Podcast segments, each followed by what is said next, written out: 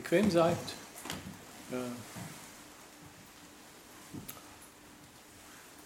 Ich wünschte mir, dass wenn jemand nicht gut hört, dass nach vorne kommt. Es scheint Gesetzmäßigkeiten zu geben, wonach Leute, die nicht sonderlich gut hören, immer ganz hinten an der Wand sitzen.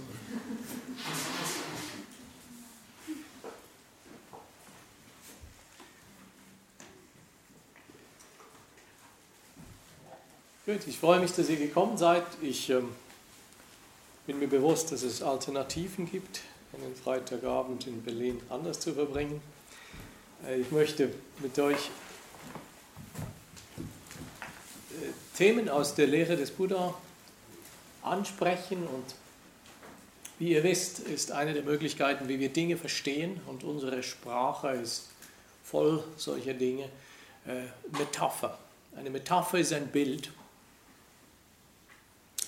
und dieses Bild äh, äh, tut seine Wirkung auf unser Verständnis. Oft spricht unser Geist viel, viel schneller und deutlicher auf Bilder an, als er auf begriffliche Definitionen oder die Präzision von äh, kognitiver Vermittlung an, äh, anspringt. Es ist so, dass Bilder einen anderen Teil unseres Geistes direkt ähm, bewegen so wie Klang das tut und so wie Idee das gelegentlich auch tut. Selbst das Wort für Idee ähm, geht interessanterweise auf den Begriff Bild zurück, Eidolon.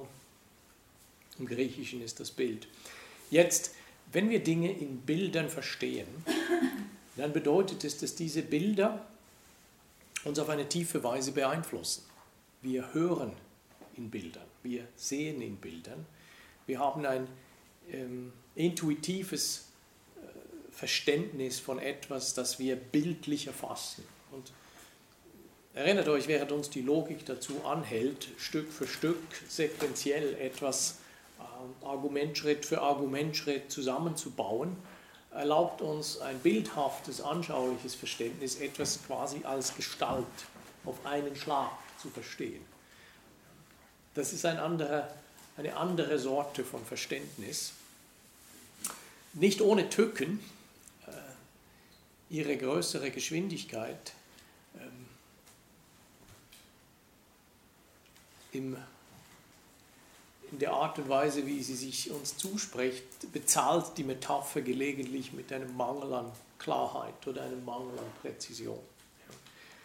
Jetzt, wenn ihr irgendetwas von Sprache versteht, dann wisst ihr, dass wir an jeder Satzbiegung auf Metaphern stoßen. Ja.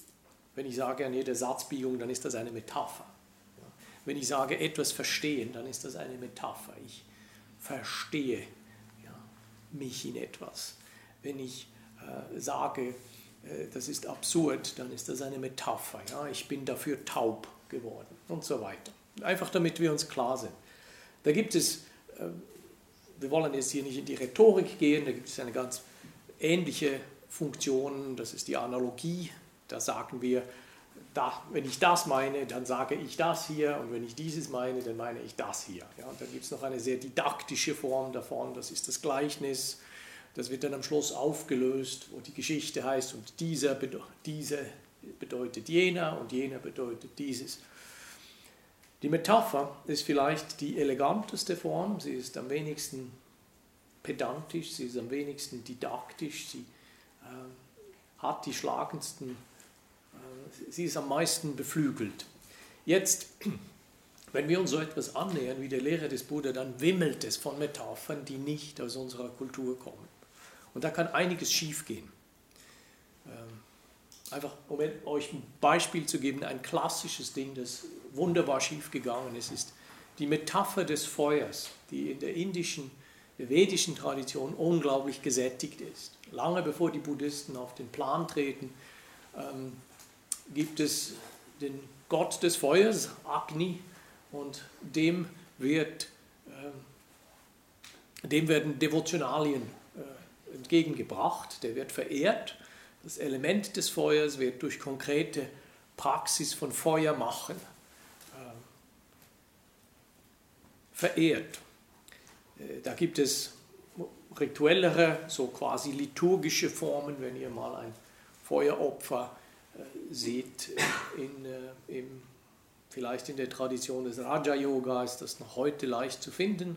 Ähm, dann kann das relativ kultiviert zugehen. Wenn ihr gute Lüftung habt, kann man das im Innenraum machen.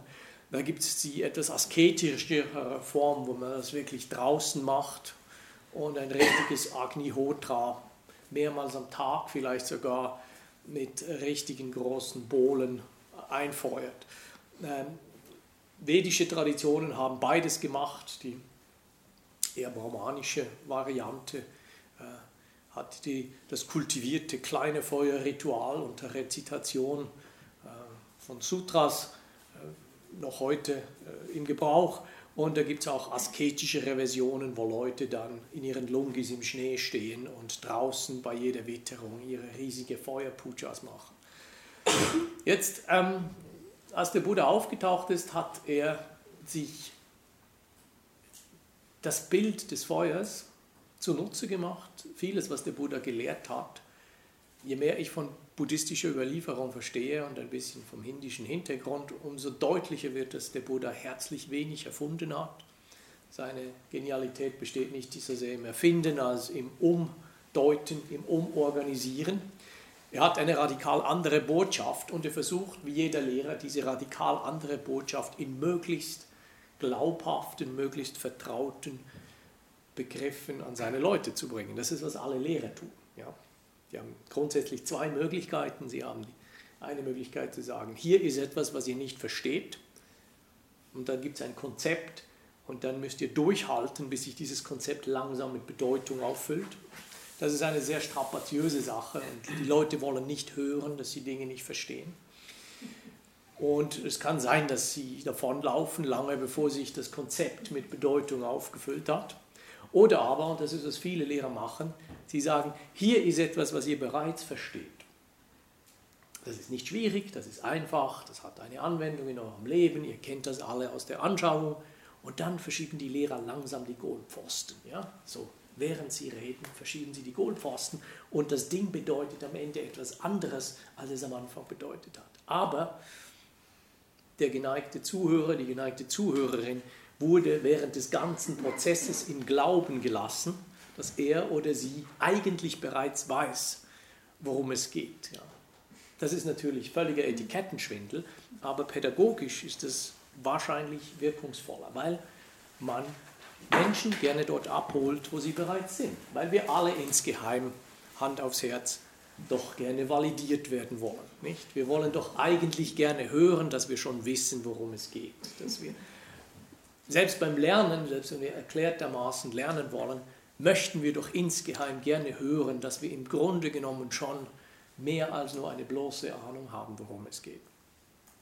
Also haben sich Lehrer immer wieder darauf verlegt, uns am Anfang zu sagen, ja, das sei wichtig, dass man Adjektive braucht und dann braucht man viele Adjektive und das Feuer spratzelt und prasselt und knistert und so sagt, Sprache ist wichtig, Adjektive sind wichtig, das gibt Leben, das knistert, wenn du das brauchst. Ja, zwei, drei Jahre später sagen sie, Adjektivhäufungen seien infantil, man soll doch endlich aufhören mit diesem übertriebenen Adjektivgetümmel, anständige Leute, man soll Hemingway lesen, bräuchten saubere Verben, kristallklare Sätze und dann zeigen sie auf Camus und Hemingway und solche, solche Leute. Ja? Also man kriegt zu verschiedenen Zeiten verschiedene Botschaften. Der Buddha hat das ehrlicherweise genauso gemacht. Er hat das Bild des Feuers übernommen, aber er hat es auf den Kopf gestellt.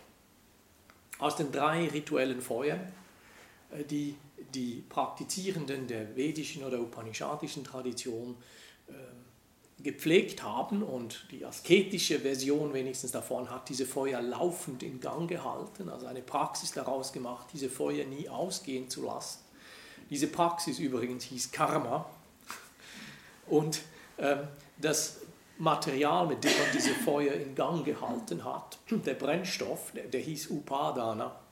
Und diese Begriffe hat der Buddha alle übernommen. Wenn ihr etwas von buddhistischer Psychologie versteht, dann wisst ihr, Aki, die drei Feuer werden jetzt nicht mehr die drei rituellen heiligen Feuer, die der Verehrung des Gottes Agni dienen, sondern sie werden die drei Feuer von Begehren, von Abneigung und von Verblendung. das Inganghalten dieses Feuers, Karma, äh, wird zur Gewohnheitsenergie. Das ist das, was meine, meine Gewohnheiten mich bewegen zu tun, was mich äh, in, im seltenen Falle weiterbringt. In den meisten Fällen sind meine Gewohnheiten eher äh, gesättigt mit Lethargie und Verblendung. Und schließlich die konkrete Tätigkeit, nämlich das Füttern dieser Feuer, äh, nennt er Upadana, anhaften, ergreifen. Ja. Der Brennstoff wird zum Akt, mit dem ich Gewohnheiten stärke und diese Gewohnheiten wiederum kompaktieren meine Verblendung, meine Begehren und meine Unwissenheit. Also meine, mein Begehren, meine Abneigung und meine Unwissenheit. Das sind dieselben Begriffe, Karma, Handlung oder Gewohnheitstätigkeit, Upadana, ergreifen, festhalten und Brennstoff und Feuer, Agni. Nur jetzt in buddhistischer Psychologie sind sie nicht mehr heilsam oder befreiend, sondern sie sind zur Beschreibung geworden dessen, was unser Herz bindet, dessen, was uns in Verstrickung packen, äh, bleiben lässt. Nun haben Leute äh, interessanterweise das Wort, das der Buddha prägt, für den Begriff der Freiheit, nämlich Nibbana. Das bedeutet zwei Sachen, Verwehen einerseits und Ausgehen andererseits. Dieses Verb, von dem man ausgehen muss, dass es ein Haushaltsverb gewesen ist, weil der Buddha eine Haushaltssprache gewählt hat. Vielleicht können wir davon ausgehen, dass Mami gesagt hat, Nibbana mal den Reis, damit wir ihn nicht allzu heiß essen müssen.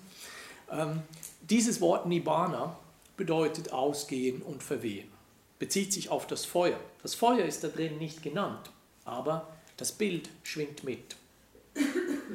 Jetzt in der indischen Tradition ist Gott Agni nicht, wenn er ausgegangen ist, ist er schlicht von einem aktuellen Zustand in einen latenten Zustand übergegangen.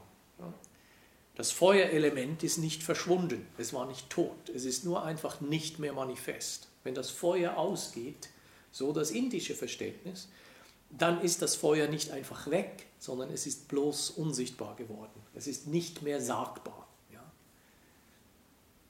Unsere deutschen und englischen und französischen Übersetzer haben ganz getreulich, gute Philologen, die sie sind, übersetzt, was dieses Wort sagt, nämlich dass es bedeutet, bedeutet verwehen und ausgehen. Und so wird aus Nibbana dann, aus dem Summum Bonum der buddhistischen Tradition, das Verwehen, das Ausgehen, das Verlöschen ähm, des Feuers.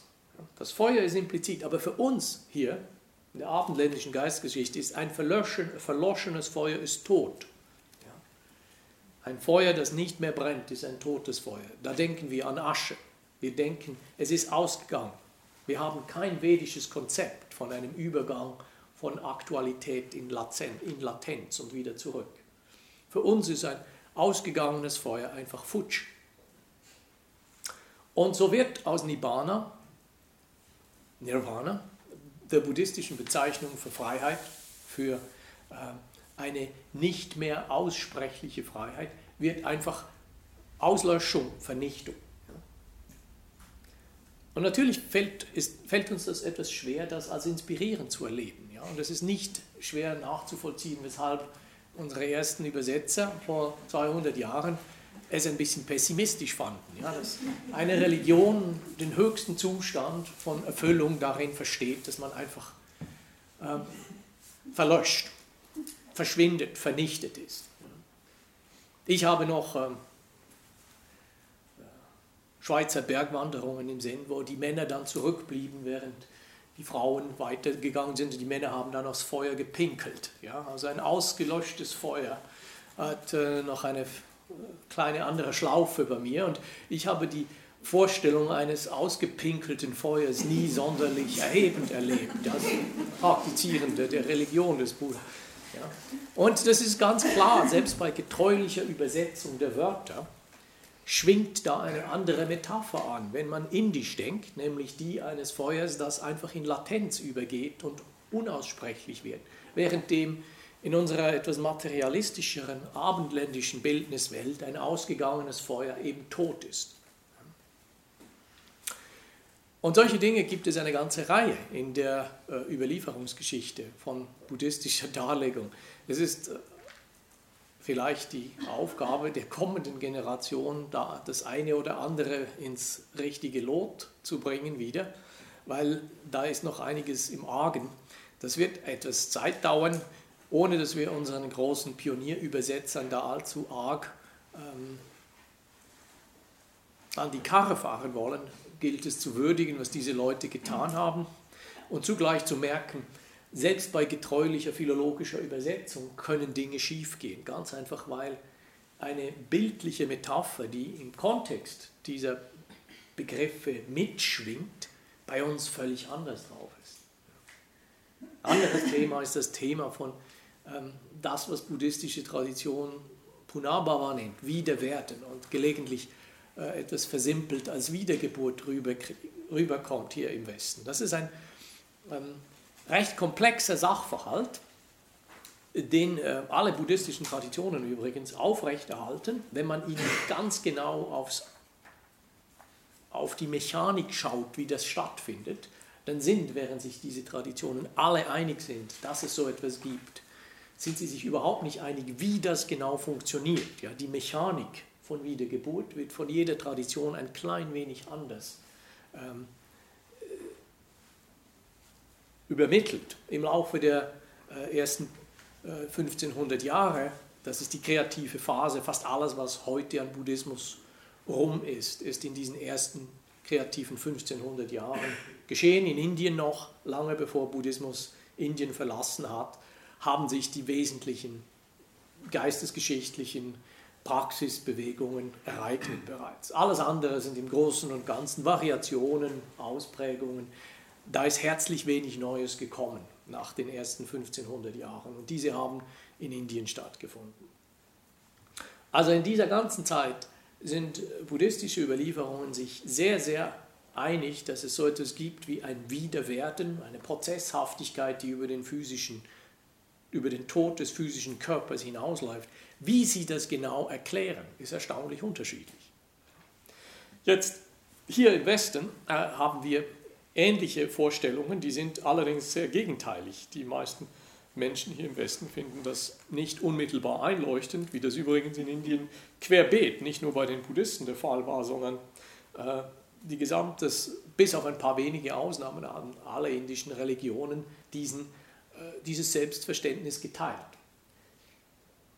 Übrigens haben sie noch mehr geteilt. Alle davon waren sich einig, dass das eine ungute Sache ist, dieses Wiederwerden. Das war beunruhigend. Das bedeutete, es tut mehr weh, es hört nicht auf, es, es eiert weiter. Ja? Wenn Leute hier im Westen äh, überzeugt werden können, dass es so etwas gibt, entgegen ihrer ideengeschichtlichen Prägung, ja, die durch äh, viele, vielerlei Quellen äh, gegeben oder gesetzt wurde, dann hat das groteskerweise oft einen eher beruhigenden Einfluss. Also selbst wenn man Leute hier überzeugen kann, dass es so etwas gibt wie Wiederwerden oder Wiedergeburt, dann ist das in keiner Weise erschreckend für die meisten, sondern die meisten denken, ach, das ist ja gut, ja, da gehe ich wenigstens nicht verloren oder wenn es diesmal nicht geklappt hat, dann wird es beim nächsten Mal klappen. Ja? Und unbesehen davon, was ihr persönlich denkt, ob es Wiedergeburt gibt oder nicht gibt, ob das unentbehrlich ist für buddhistische Praxis oder entbehrlich, ob das äh, die Wirkung dieser, dieses Verständnisses ist noch einmal eine völlig andere Frage. Und es wird Zeit, dass wir uns klar machen müssen, was wir da tun, wenn wir Dinge versuchen zu glauben oder versuchen nicht zu glauben, wenn wir Dinge versuchen äh, zu bewahren, weil wir uns äh, als Schützer oder Verwalter einer Orthodoxie oder einer Rechtgläubigkeit oder einer wahren Lehre auf äh, aufspielen oder aber wenn wir uns anderweitig aufspielen und sagen, das ist alles kultureller Ballast, muss über Bord, wir müssen, endlich müssen wir diesen Buddhismus heilen, ja, da ist so vieles schiefgegangen im Laufe der Jahrtausende. Jetzt ist die Zeit, wo wir das hinkriegen und den säubern von all diesem ganzen ethnischen Ballast, kulturellen Ballast, wo wir endlich eine saubere, vernünftige Religion machen aus Buddhismus. Ja. Wir beginnen von der Pike auf und wir machen das vernünftig, wir machen das ordentlich, wir machen das folgerichtig. Ja? Solche Versuchungen gibt es durchaus. Ja? Und das ist schön und gut, man kann das Spiel einmal spielen, es lohnt sich vielleicht sogar mal die Positionen zu wechseln. Wenn immer ihr eine Position habt, ist es immer interessant, euch mutwillig in die andere zu versetzen und zu schauen, was würde für die sprechen. Das finde ich eine sehr aufschlussreiche Übung. Aber unbesehen davon, ob das stichhaltig ist oder nicht, oder jenes stichhaltig erscheint, wichtig ist doch auch zu schauen, was macht es denn mit mir? Ja? Was macht es denn mit mir? Und da sind wir zurück bei den Metaphern. Eine dieser Metaphern, die äh, einigermaßen berühmt geworden ist, das ist, dass der Buddha einen Weg der Mitte unterrichtet hat. Dieser berühmte mittlere Weg, hm, ich fürchte, schafft oft mehr Missverständnisse, als er vielleicht Klarheit schafft, weil es hört sich so an, ein mittlerer Weg, das ist etwas, das Extreme vermeidet. Und man sieht das, wenn man richtig schaut, vielleicht mit rechter Anschauung sieht man einen Weg, der schön sich erstreckt vor einem. Und wenn man sich hütet davor, Extreme einzuschlagen, dann bleibt man quasi auf dem mittleren Weg und äh, vermeidet allzu arge ähm, Reibungsverluste, Kollateralschäden, äh, existenzielle Schlaglöcher, was auch immer, welche Welt ihr auch immer angehören wollt. Die Idee eines mittleren Weges impliziert schon, dass es so etwas gibt. Da hat jemand den Weg gemacht. Jetzt, wenn man schaut, wo dieser mittlere Weg auftaucht, dann taucht er in einer ganzen Reihe von Orten auf in der Lehre des Buddha. Die wenigsten Leute wissen, dass es eine ganze Reihe von möglichen Anwendungen dieses mittleren Weges gibt. Und wenn man genau schaut, dann redet der Buddha nirgendwo von einem Weg. Er redet von zwei Sachen. Er redet von einer mittleren Darlegung, Majena Dhammadesana, eine Darlegung der Mitte. Und er redet von einem mittleren Vorgehen, ein Majjhima Patipata, ein Vorgehen. Das ist eine Haltung. Nicht so sehr ein strahlender Weg, den es nur zu beschreiten gilt, den schon jemand gepflügt hat und den man quasi einfach einschlagen kann, so wie Schweizer Wanderweg, gelbe Wanderwegzeichen, wo die Stundenanzahl angegeben ist und so und die Höhe noch und dann kann man da einfach durchtrotten und man weiß, ja, man ist besser dran, als die ge gedacht haben. Ja? Der Buddha hat sechs Jahre gebraucht und ich bin schon, ich habe Vorsprung. Also diese Idee eines Weges, die Metapher eines Weges scheint mir schon nicht gerechtfertigt, wenn ich mir die Begrifflichkeiten anschaue, in denen der Buddha spricht. Es ist leicht zu sehen, wo das herkommt, weil eine vielleicht berühmteste Darlegung von diesem mittleren Weg taucht in der Lehrrede von der Ingangsetzung des Rades der Lehre auf. Das ist ein Text, der zweimal auftaucht in der äh, textlichen Überlieferung, einmal in der Ordensdisziplin, die viel zu unterschätzt ist und voller wunderbarer ähm, Darlegungen ist, die äh, leider zu wenig gekannt werden. Und die andere ist vergraben irgendwo in der letzten Samyutta, der gruppierten Sammlung, in der 56. Samyutta, ein kurzer Text. Aber diese Darlegung, so die Überlieferung, ist die erste Darlegung, die der Buddha nach seinem Wirklichkeitsdurchbruch gegeben hat. Die Darlegungen, die beiden Fassungen der Darlegung unterscheiden sich ein klein wenig. In der einen Darlegung ist die Rede davon, dass das eine Lehrrede gewesen ist, die der Buddha unmittelbar äh, an seine ersten fünf Schüler gegeben hat. Das waren technisch genommen nicht seine ersten Zuhörer. Er hat nach seinem Erwachen Zeit zugebracht äh, in der Wonne seiner eigenen äh, Befreiung, mehrere Wochen sogar. Sieben Wochen hat er sich Zeit gelassen äh, die Wonne auszukosten, seiner eigenen Befreiung. Und ich natürlich als Lehrer bin, verdächtige ihn, dass er eigentlich die Dynamik seines Durchbruches überhaupt hinterher aufgedröselt hat in dieser Zeit. Also äh, ich vermute, dass er sich selber verdeutlicht hat, was da passiert ist. Das ist der Lehrer in mir, der ihn der den Lehrer im, im Buddha natürlich auch irgendwo zu verorten sucht. Und nach diesen sieben Wochen zieht er 250 Kilometer von Bodh Gaya rüber nach Varanasi oder vielmehr in einen Vorort vor Varanasi. Er hat, äh, es ist keine einzige Lehrrede in Benares überliefert. Das ist vielleicht interessant. Wir vermuten, das hat seine Gründe darin, dass Benares eine brahmanistische Hochburg gewesen ist und der Buddha da nur an der Peripherie quasi überhaupt ein Auskommen gefunden hat. Diese Peripherie Sanat, 15 Kilometer außerhalb von Benares, äh, sehr lohnenswerter Besuch, wenn ihr in Nordindien seid, das ist sicher einen Besuch wert. Da gibt es einen alten Stupa, den Damek Stupa, ähm, wunderbare, erhaltene äh, Kunstwerke sind dort noch zu finden. Und das ist der Ort, an dem der Buddha dann auf seine fünf alten Metasketen gestoßen ist und ihnen die Darlege von der, Darlegung von der Gangsetzung des Rades der Lehre gegeben hat. In der einen Fassung klingt es so, als ob diese Darlegung aus einem Guss gewesen sei.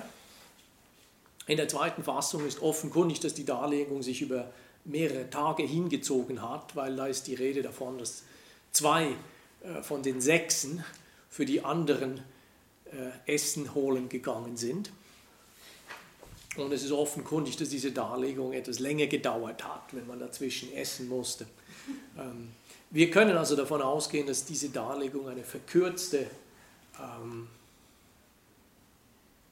so eine Art, eine komprimierte Fassung seiner Erkenntnis gewesen ist. Und in dieser Darlegung redet er davon, dass er dieses mittlere Vorgehen entdeckt hat. Und dieses mittlere Vorgehen vermeidet in der Tat die beiden Extreme der Schwelgerei und der Selbstaskese, also der Selbstqual, der asketischen Selbstqual. Das ist die eine Fassung, das erste, vielleicht berühmteste Mal, wo er von diesem mittleren Vorgehen redet. Und dann wird diese, mit, dieses mittlere Vorgehen wird einen Atemzug später äh, dargelegt als der achtfache Pfad.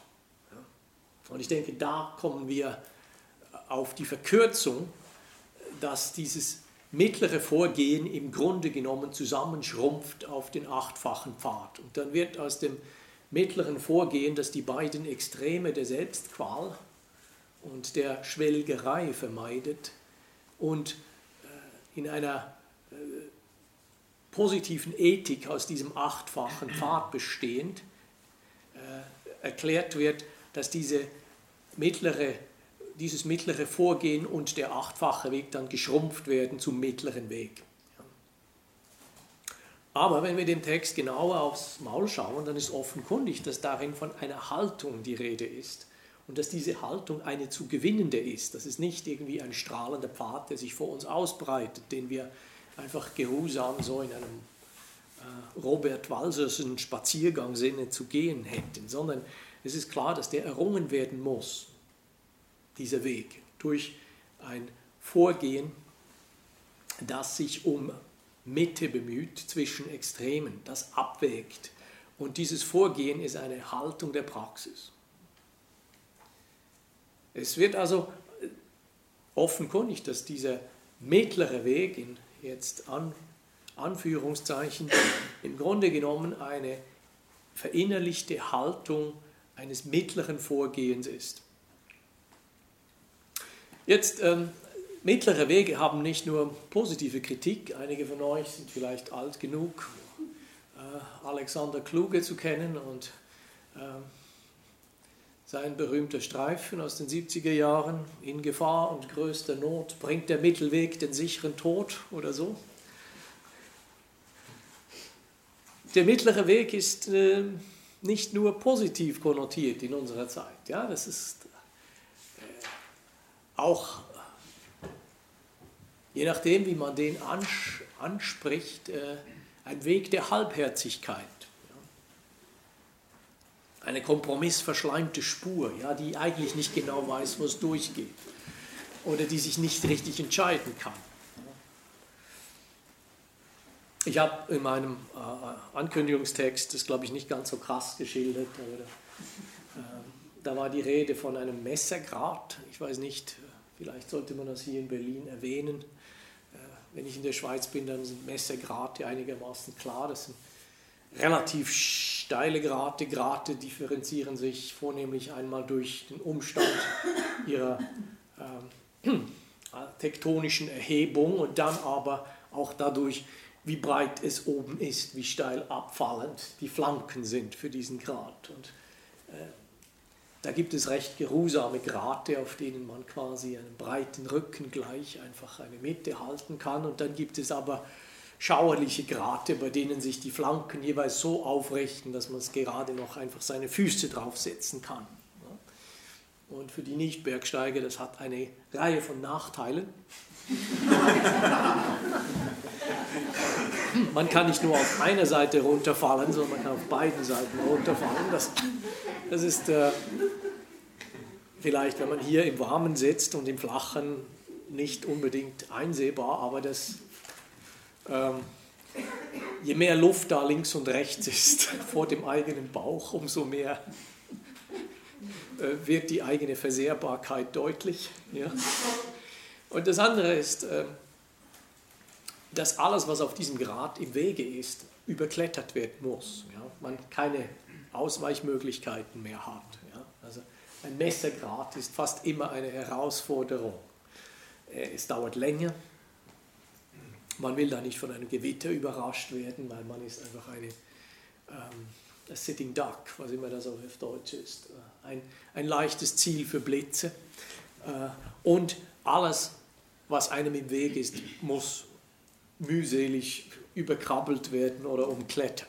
Also Messergrate sind nicht einfaches Gelände. Andererseits ein breiter, kompromissgetrampelter Weg ähm, hat äh, weniger Reize, ist weniger heroisch, ist weniger spektakulär. Und je nachdem, wie ihr euch einen solchen Weg vorstellt, ist, das, ist da sehr viel oder sehr wenig Platz. Ja? Was immer in euren Köpfen für einen für eine Mitte da ist. Wenn dieses Bild das Bild einer Mitte eines Messergrates ist, dann ist das eine andere Mitte, als wenn das ein breiter Trampelpfad ist. Jetzt, wenn ich schaue, wo diese Darlegung auftaucht, dann nebst diesem ersten erwähnten Ort als dem der Mitte zwischen einem Weg der Schwelgerei Das ist die Glückssuche auf der Basis von Sinnenwohl. Das ist unsere Grundeinstellung. Wenn ihr gesund seid, dann ist das die Grundeinstellung. Ja. Wenn alles geklappt hat mit eurer Sozialisation, dann ist zu erwarten, dass ihr gelernt habt, euch wohl zu verschaffen, indem ihr ähm, Bedürfnisse erkennt, Bedürfnisse zu befriedigen versteht, Bedürfnisse anzumelden versteht, eure Umwelt in einer Weise zu manipulieren versteht, dass ihr Dinge so kriegt, dass sie euch gut tun, dass sie euch Lust verschaffen, Behagen verschaffen, Wohl verschaffen, Komfort, Sicherheit, Befriedigung verschaffen. Ja? Das ist gesund, okay? Das ist, nicht, das ist, der, das ist der bestmögliche Fall. Ja?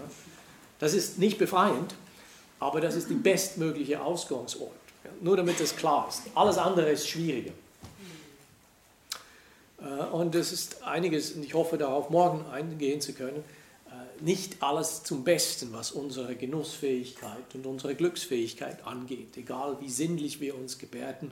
Ähm, vielleicht tun wir uns als Kultur hier äh, schwerer, als wir uns gelegentlich selber eingestehen. Ja, da gibt es riesige Teile gerade unseres körperlichen Erlebens, das wir nicht sonderlich interessant finden. Wir sind sehr interessiert an Lust und wir sind unweigerlich interessiert an Dingen, die uns Schmerz verschaffen. Und diesen beiden Dingen sind wir bereit, Aufmerksamkeit zu zollen. Aber dazwischen gibt es ein riesiges Segment, gerade wenn es um unseren Körper geht, dem wir nicht sonderlich Aufmerksamkeit zollen. Viele von euch Meditierende werden wissen, wie schwierig es ist, einem relativ unspektakulären körperlichen Prozess über längere Zeit hinweg mehr als nur punktuelle und episodische Aufmerksamkeit zu schenken. Meditation ist nicht leicht, deshalb gibt es Klöster, Zentren, deshalb gibt es Anlässe. Sonst würden wir das alle so tun. wie Zähneputzen zu Hause. Zähneputzen, das kann man relativ schnell lernen. Ich bin nicht Spezialist da drin, aber wir machen keine Seminare für Zähneputzen. Euer Zahnarzt oder seine Leute bringen euch das in nützlicher Frist bei. Ich kriege solche Lektionen, wie ich meine Zahnseide zu brauchen habe, welche Bürste ich zu wählen habe. Empfehlungen werden gemacht und so weiter. Und dann machen wir das. Wir machen nicht gemeinsame Zahnputzretreats oder so. Ja? Es geht, wir gehen davon aus, dass das einigermaßen internalisierbar ist und das können wir das alle machen allein. Also das Beispiel ist gar nicht so abwegig, weil wir stellen auch nicht immer die Lustfrage. Ich weiß nicht, wie es euch geht, aber ich putze meine Zähne möglichst regelmäßig, weil ich gelernt habe, dass es Sinn macht, dass der Effekt kumulativ ist, dass ich nicht jedes Mal ein Zahnputzerlebnis habe, wenn ich meine Zähne putze, dass ich nicht jedes Mal ähm, tiefe sinnliche Befriedigung dabei erlebe, dass es nicht ein Ereignis ist in meinem Erleben jedes Mal, wenn ich das mache, sondern ich habe gelernt, der Wert davon ist kumulativ. Wichtig ist nicht, wie du dich dabei fühlst, sondern dass du es machst. Das ist etwas, das uns überhaupt nicht so leicht fällt bei Meditation. viele wollen, wenn wir meditieren, wir wollen möglichst schnell belohnt werden. Ich denke, wenn ich gut meditiere, dann kriege ich gute Gefühle. Ja? Und wenn ich nicht gute Gefühle kriege, dann bin ich zunehmend zögerlicher in der Ausübung meiner Übung. Ja? Und es ist der heroische Geist, der über längere Zeit sich nicht gut fühlt und dennoch dran bleibt. Ja? Die Die Fähigkeit zum Gratifikationsaufschub ist nicht nur aus buddhistischer Sicht ein Zeichen von Reife und Mündigkeit, sondern auch aus psychologischer Sicht.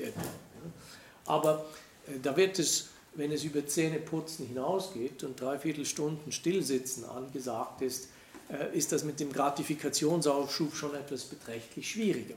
Wie ihr seht, ist Meditation, wahrscheinlich hat es nie mehr Leute gegeben, die meditieren als heute. Meditation ist nie ein Massenphänomen gewesen.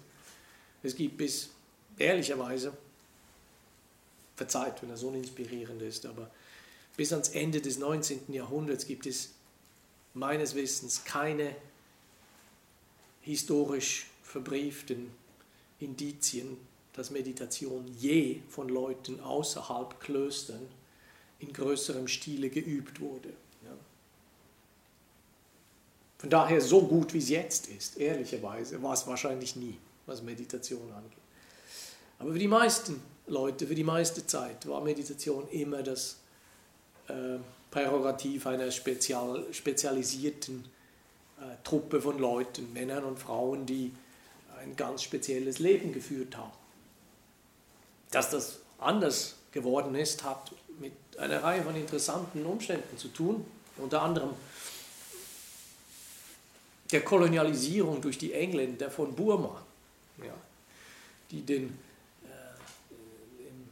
ausgehenden 19. Jahrhundert den burmesischen König entthronen. Und der König als der Patron des, der Sasana, der praktischen Religion im Land, wird ganz öffentlich entmachtet und hat nichts mehr zu sagen.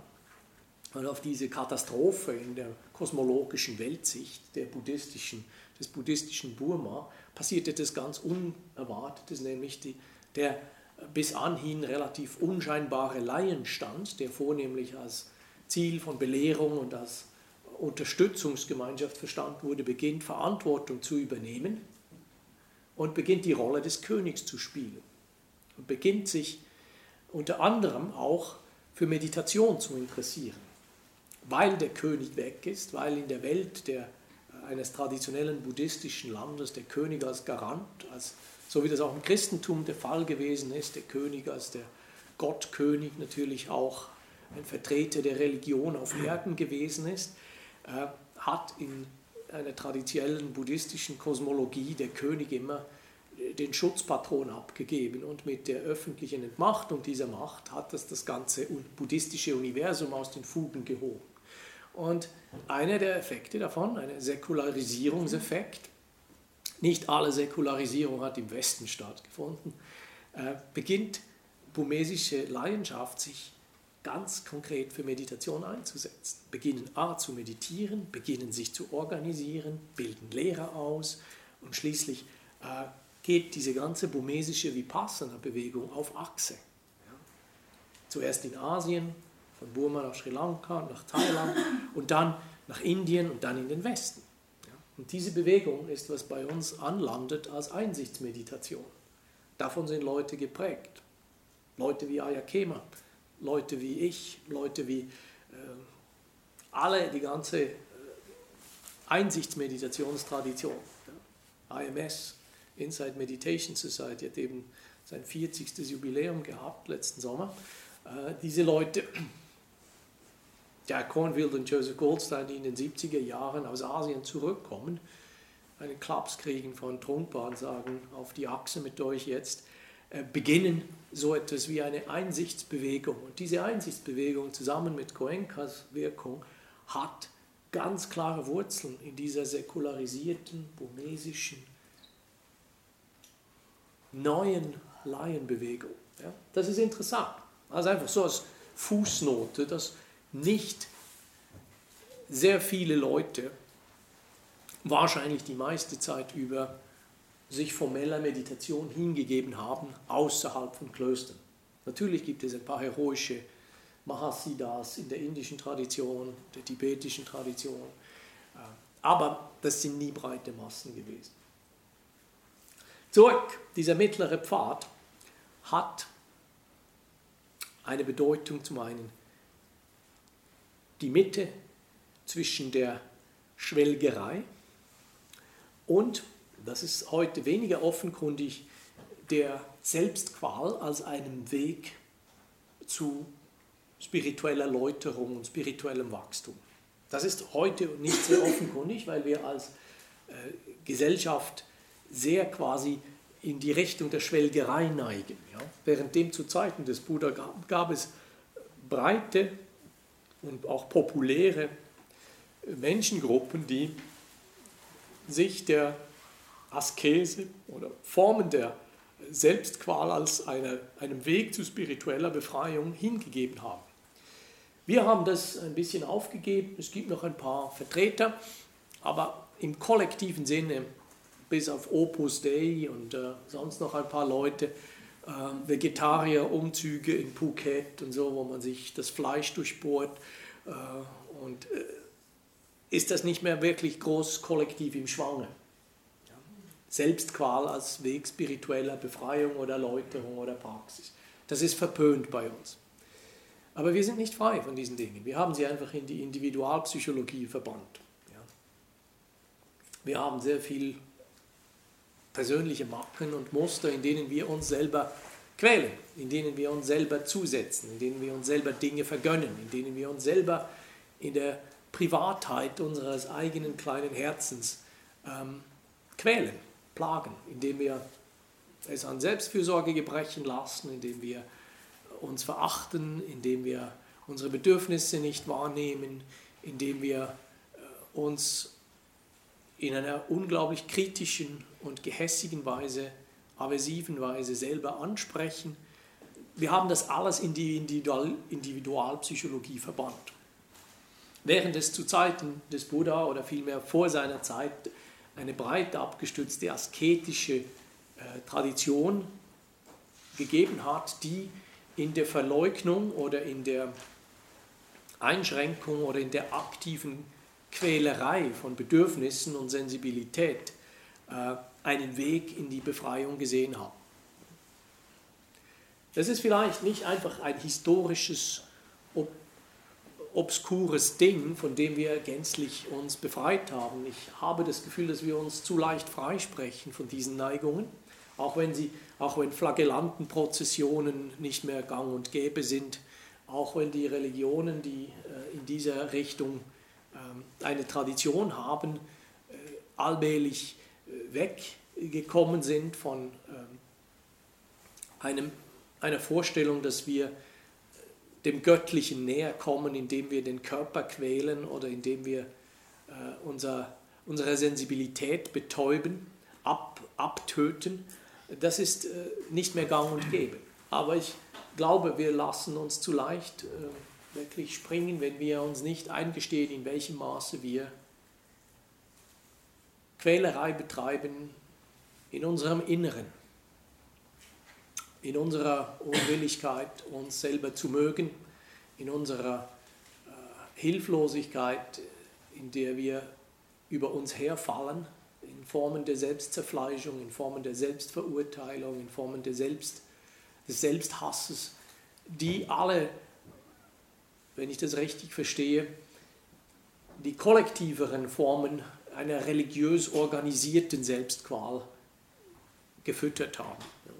Nur weil wir dieses nicht mehr in kollektiven Formen tun, heißt nicht, dass wir das nicht tun. Lass mich schauen, ob ich wenigstens kurz andere Formen dieses mittleren Weges anreißen kann.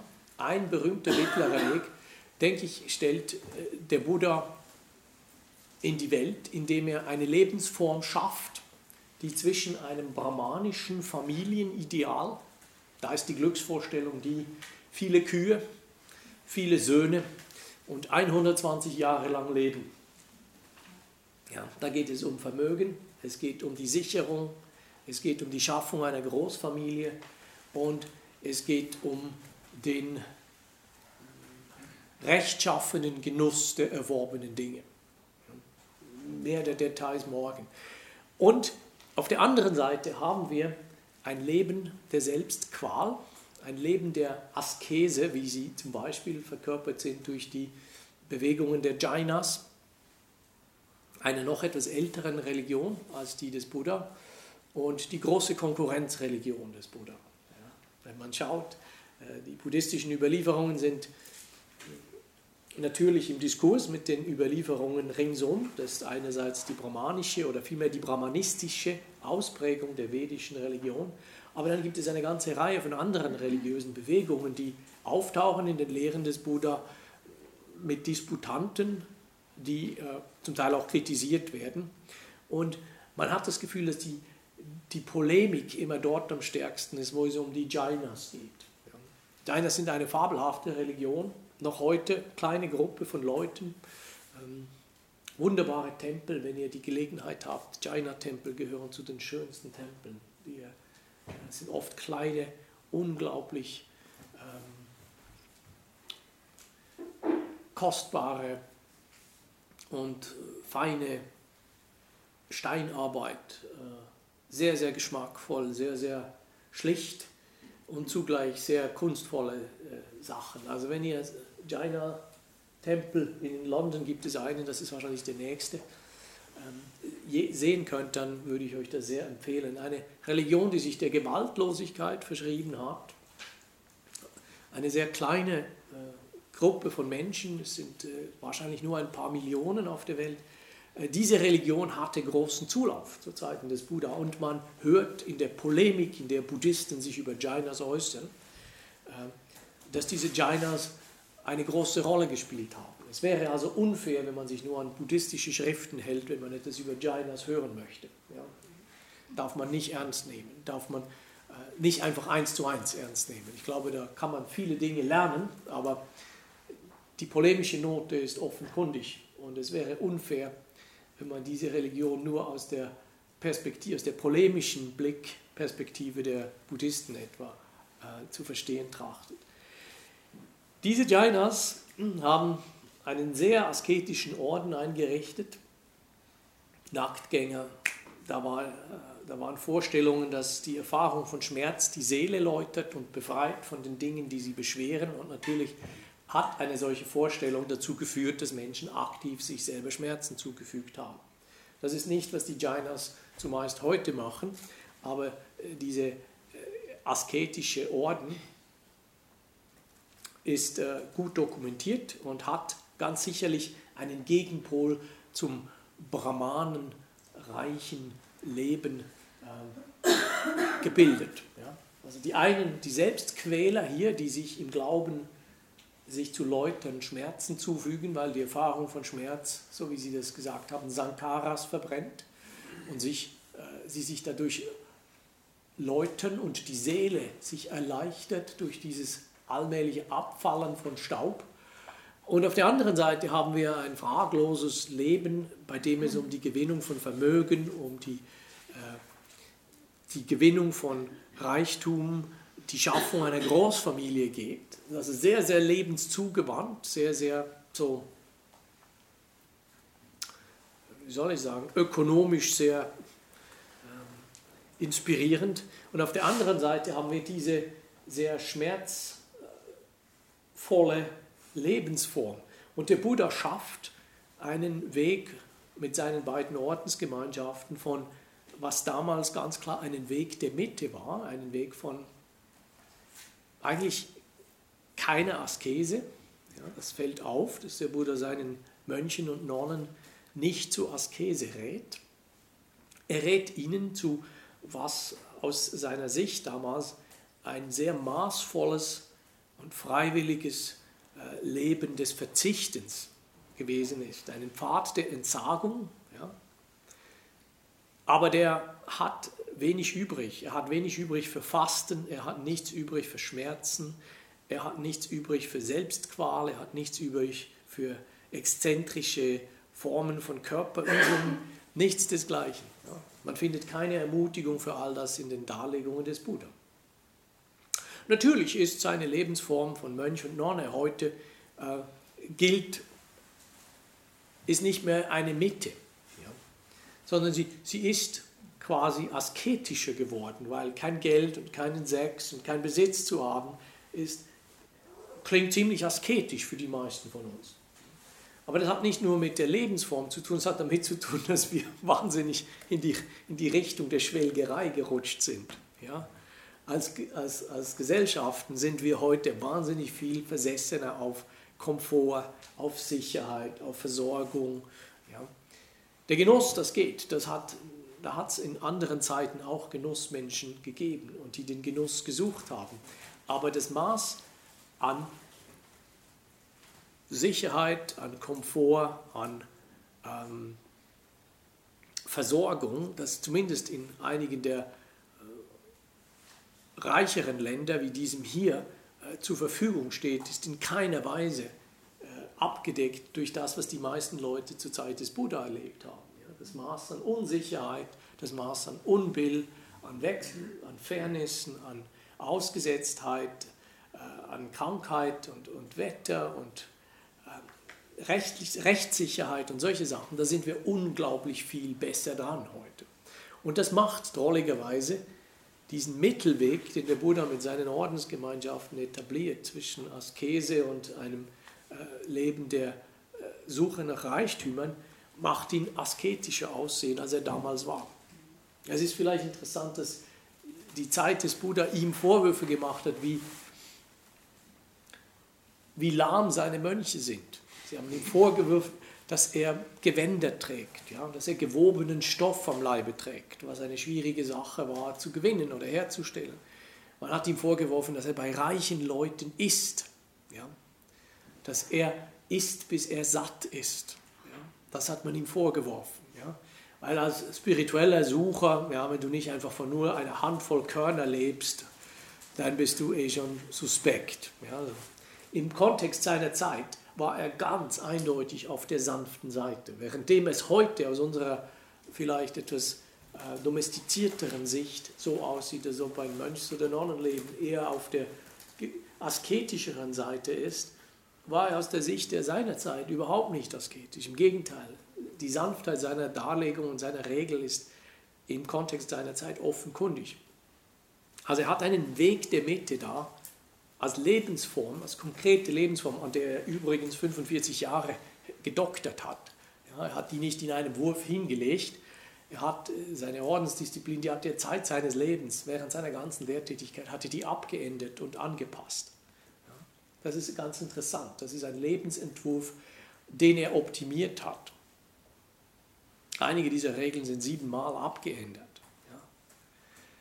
Das hört dann auf mit seinem äh, Ableben entscheidet sich die Ordensgemeinschaft, diese Regeln nicht mehr zu ändern. Aus Furcht, äh, da gibt es ein kleines Problem, einander, der da ist und gefragt wird. Ähm, der Buddha sagt ihm, die großen Regeln mögen bleiben und die kleinen kann man ändern. Aber es gibt verschiedene Kategorien von Regeln. Und so wirft die Gemeinschaft aneinander später vor. Er habe nicht gefragt, welches denn die Großen sind und welches denn die Kleinen, weil wo man genau die Grenze zieht, da gibt es zwei, drei Optionen. Und aus Besorgnis, dass man sich da vertut, hat die Gemeinschaft nach drei Monaten nach dem Ablegen sich entschieden, diese Regel nicht mehr zu ändern.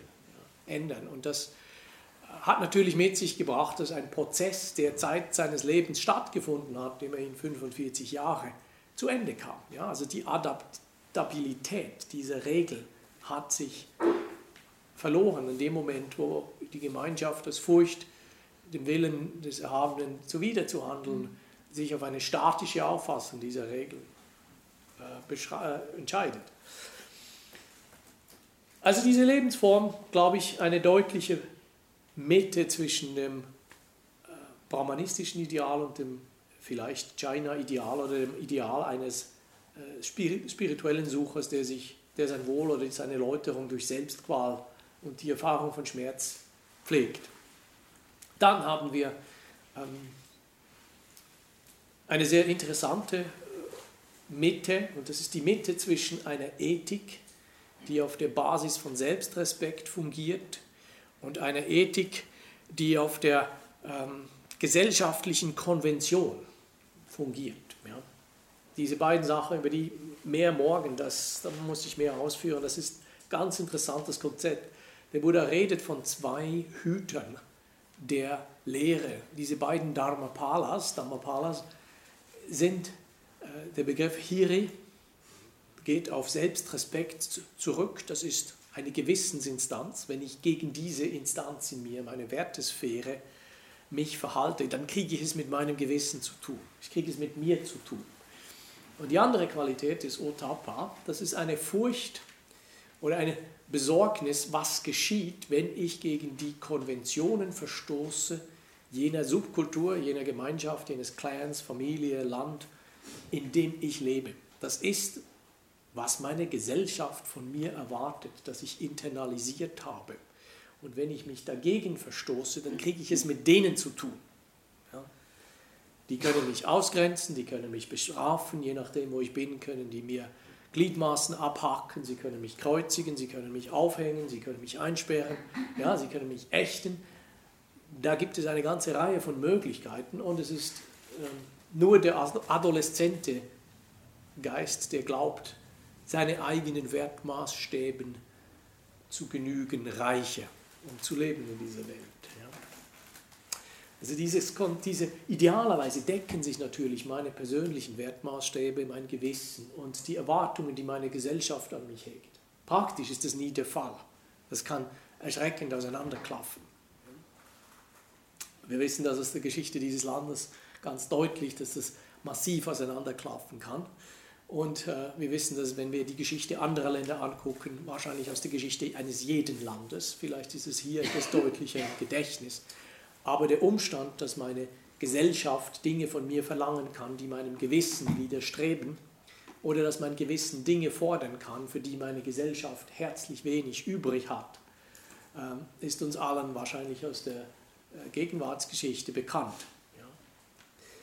Diese Gesellschaft, die kann heißen meine Familie, die kann heißen meine Subkultur, meine Peergruppe, mein Clan, meine Religion, meine Ordensgemeinschaft, mein Staat. Wenn ein Kind entscheidet, nachts um elf, Rotlichter sind für ihn auf seinem Fahrrad nicht mehr gültig, weil es keinen Verkehr mehr hat, dann ist das etwas, was mit meinem Gewissen sehr leicht zu vereinen ist. Äh, wenn da kein Verkehr ist und wenn da keine Kinder dastehen, denen ich ein Vorbild sein sollte, dann kann es mir schon einfallen, dass ich über ein solches Rotlicht hinwegfahre. Das finde ich durchaus vertretbar von meinem Gewissen. Wenn ich dabei erwischt werde, dann gibt es Leute, die haben andere Meinungen. Ja? Wenn da Leute in Uniform da sind, dann kann es denen schon einfallen, mich dafür zu büßen. Und die können mich darauf hinweisen, dass ich gegen ein Gesetz dieses Landes verstoßen habe, gegen die Straßenverkehrsordnung. Wir alle kennen dieses Auseinanderklaffen, ob das bei der Steuererklärung ist oder bei verschiedenen anderen Bereichen unseres Lebens. Der Buddha schlägt auch hier ganz klar, indem er diese Darlegungen von Selbstrespekt und einer kollektiven Gesellschaftsmoral als ähm, Quellen dessen, was unseren Weg hütet. In seiner Darlegung werden wir auf einen solchen Weg der Mitte oder ein mittleres Vorgehen eingeschworen, dass wir diese Sachen gegeneinander abwägen müssen. Das hat riesige ethische Implikationen, über die ich hoffe, morgen ein bisschen mehr zu sagen.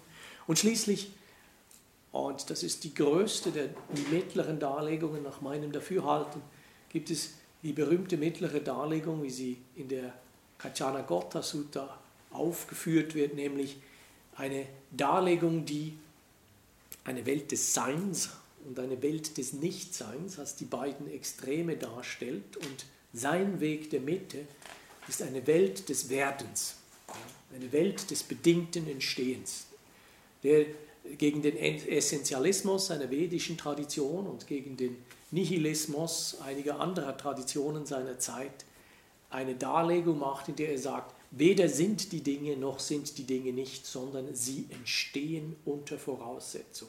Es gibt einen dynamischen Bedingungszusammenhang, der das Entstehen hervorbringt und der das, die Aufhebung entstandener Dinge äh, regelt. Und dieses bedingte Entstehen ist einer seiner größten Beiträge, ideengeschichtlich sicher der größte Beitrag, den die buddhistische Tradition äh, geleistet hat, nämlich die Darlegung des Paticca Samuppada, der bedingten Entstehung. Im Gegensatz zu einer, einem Substantialismus, der sagt, Dinge sind, ja, Gott ist oder Materie ist oder äh, diese Werte sind. Und den Materialismus und dem Nihilismus der anderen Seite, die sagen, Dinge sind nicht wirklich, Dinge gehen kaputt. Wenn sie sterben, sind sie tot, futsch, weg, aufgelöst, verschwunden. Beide diese Positionen, das Sein und das Nichtsein, so ist es in den Darlegungen, oder der, der Ewigkeitsglaube oder der Vernichtungsglaube. Wir würden dem heute nicht so sagen, aber so sprechen die alten Darlegungen. Äh, der Substantialismus oder der Nihilismus, diese beiden Bewegungen ziehen sich quer durch die Philosophiegeschichte, nicht nur Indiens, auch des Abendlandes. Dieser Darlegung stellt er seine dynamische Darlegung einer bedingten Entstehung entgegen.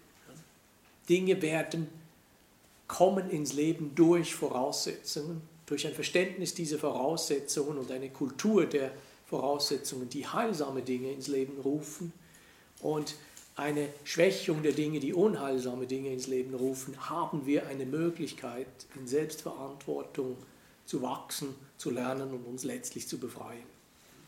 Wir sind weder in einem Determinismus gefangen, wo uns schlecht gelaunte Götter eine Welt geschaffen haben, die wir schließlich, während sie lachend zuschauen, wie wir uns abstrampeln, zu, be, äh, zu bestehen haben, noch sind wir in einem elementhaften Partikelgestöber, in dem es keinen Sinn gibt und keine Fortexistenz äh, gelandet, sondern wir leben in einer Welt, in der wir durch die Schulung unseres Geistes wachsen können, Heilsames ausbilden können, uns befreien können und auf diesem Weg diesen Geist umformen können, ihn verändern können, ihn läutern können. Ja. Diese Darlegung als einem Weg der Mitte zwischen Sein und Nichtsein ist vielleicht seine größte und in meinem kleinen Exkurs für heute Abend die vierte und letzte Position.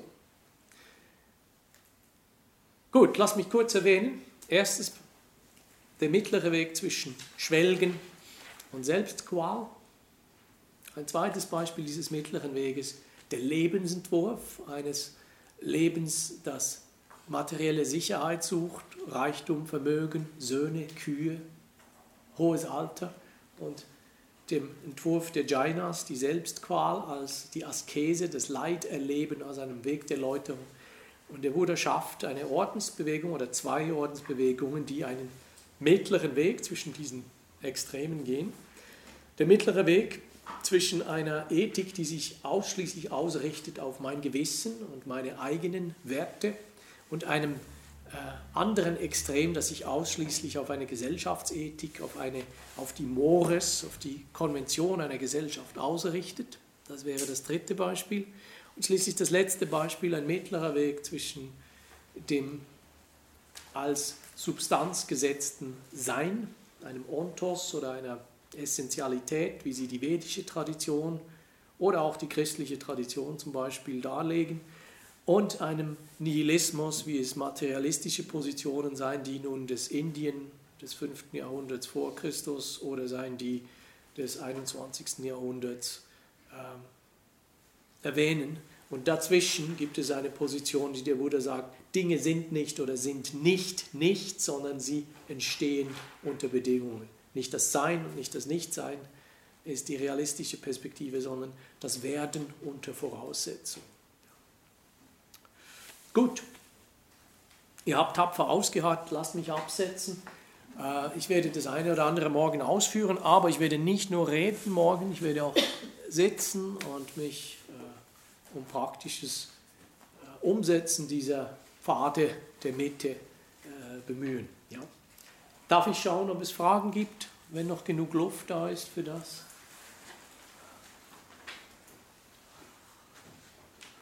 Wunderbar. Dann danke ich euch für eure Aufmerksamkeit und euer Ausharren und äh, lasst uns noch eine Minute, eine Hasenminute still sein und dann hören wir auf für heute Abend.